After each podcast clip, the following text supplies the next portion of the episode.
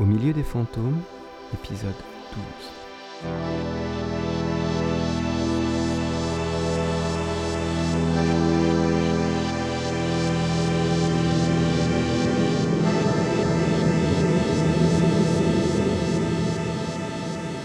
Mardi 21 avril, 7 heures. Gus n'y tient plus. L'infirmière répète qu'il faut attendre le médecin. Il s'est agité toute la nuit, a bousculé tout le service. Des flics ont fait des allers-retours, charrié des dossiers et de la paperasse. Eléa s'était éclipsée dans la soirée, quand l'épouse de son ami était venue apporter des vêtements propres et une trousse de toilette. Maintenant qu'il est présentable malgré quelques échymoses, lui s'exige un mandat. Il se veut dans le bureau d'un juge d'instruction. Il veut fondre sur Clément Charcot. Il a de quoi la faire tomber depuis quelque temps déjà, mais avec Ericsson, il ne voulait pas. Il préférait s'attaquer aux têtes pensantes. Plus maintenant, les connexions sont faites. Ericsson a avancé de son côté. L'édifice s'écroule. Jean, au comptoir des favorites, commande un second café. Après avoir commenté le sport, il s'attaque à la une. Eh ben, c'est pas dommage. Le mec de Mix Media est mis en examen. Mais alors, pas du tout ce qu'on croyait, tu sais. Les trucs de fraude et tout. euh, là, il aurait carrément payé pour faire buter les journaleux. Remarque, ils sont pas vifs les poulets. On avait déjà pigé, hein. Et puis le gars, il est pas fut-fut non plus, hein. Ils ont repéré sur ses comptes perso un virement de 30 000 balles vers le Luxembourg, et mis vendredi le virement, le lendemain des meurtres. Le type dit que ses comptes ont été truqués, mais eh, ça va. Faut pas nous prendre pour des truffes. Le mec, c'est jamais lui, tu sais. En attendant, il a passé la nuit en tôle. Dis donc, si ça se boucle dans la semaine, ils vont se faire chier les journaleux. Et puis, bah nous aussi du coup. C'était marrant à suivre cette histoire. L'effervescence a gagné l'hôtel de ville et le bureau du maire qui s'impatiente au téléphone. Sébastien, j'apprends qu'un juge a autorisé un mandat pour arrêter Madame Charcot. Vous m'expliquez? Non, évidemment, vous n'y êtes pour rien, mais je me fous de vos excuses médiocres. Vous me foutez une mitrailleuse devant sa porte et vous faites canarder le premier flic qui approche, putain de bordel de merde. Mais je sais bien que c'est trop extrême, abruti. Eh bien, je ne sais pas. Foutez-la dans le coffre d'une bagnole et barrez-vous. N'importe quoi pourvu que l'assureuse s'en sorte et que la comptable me pète pas un plomb. C'est cette grognasse qui a mes dossiers. J'en suis sûr. Dès que j'ai la main dessus, on se débarrasse de ces deux boulets. Là, j'en ai marre. Les flics sont déjà chez Clément Charcot. Mais Clément Charcot est déjà à son bureau. Une voiture s'arrête devant l'agence. Deux hommes entrent et attrapent la courtière. Elle crie, ne comprend pas. Hé, mais c'est quoi ça? Lâchez-moi Dehors, trois voitures de police. Huit officiers l'écueillent. Le chauffeur de la voiture est déjà menotté.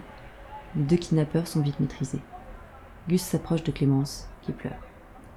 Il semblerait qu'on cherche à vous faire taire, Madame Charcot. Rassurez-vous, ce n'est pas mon cas, bien au contraire. Et vous allez même commencer tout de suite par me parler d'Abigail. Je ne connais aucune Abigail. Vous voyez bien que je viens de me faire agresser Sale con Ah, mais ça, j'en ai vraiment rien à foutre, Madame Charcot. Vous êtes en état d'arrestation. Le flash info de 9h s'étale sur l'affaire Mix Media. Iléa écoute la radio dans sa cuisine. Le patron du studio est toujours en cellule. Clément Charcot vient d'arriver au commissariat. Iléa a mal dormi. C'est repassé le film de ces derniers jours, encore et encore. Quelques minutes pour percuter et un étrange sentiment de solitude. Elle pose sa tasse, jette un œil au salon, dans la salle de bain, juste au cas où. Personne. Après cinq jours de cohabitation, son petit appartement lui semble immense. Leur présence l'oppressait, leur absence la laisse démunie. C'est terminé. Elle se réveille d'un cauchemar qui a éliminé les restes d'un passé encombrant. Et si c'était l'occasion d'un nouveau départ? De son côté, Michel de Tudel s'énerve franchement. 300 000 par an. Sébastien, 300 000, c'est ce que je vous paye. Et dites-le moi franchement, est-ce pour enfiler des perles? Alors vous trouvez un tank et vous faites péter ce putain de commissariat. Ou vous trouvez un type à l'intérieur et vous faites buter cette conne au point où on en est. Et puis faites venir la comptable, que je garde moi-même un œil sur elle, vu que je suis entouré d'incapables. Putain de bordel de merde, j'avais demandé à ce qu'on freine ce flic. Oui, eh bien de toute évidence pas assez. D'où sortent-ils ces infos? Une femme? Quelle femme? Anecdotique? Excusez-moi de vous dire, ça n'en a pas l'air. Va falloir régler ça, et de façon un peu plus durable qu'avec le flic. Mais un peu moins qu'avec le scénariste, qu'il me reste quand même quelques clampins à administrer. Au commissariat, l'ambiance n'est pas plus détendue alors que Luce interroge Clémence. Elle refuse de parler. Elle attend son avocat. Il jette une pochette cartonnée par-dessus une pile de pochettes cartonnées. Je continue Helmut Bengerouge. Son appartement brûle avec lui dedans. Il s'en sort presque pas trop mal, mais pas suffisamment pour tourner le film dans lequel il tient le rôle principal. Il a 26 ans, vient de connaître son premier succès.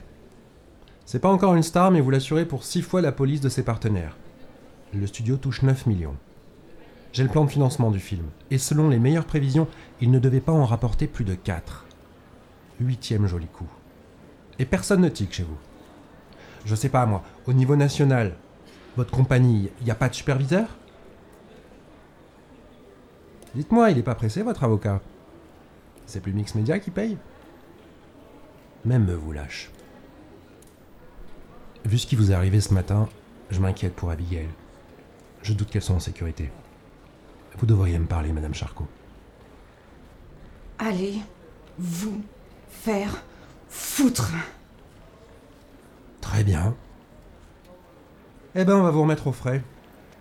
Et puis, des fois que ça commencerait à vous revenir, vous n'aurez qu'à me faire demander. Hein? Gus abandonne Clémence à ses collègues pour rejoindre son bureau.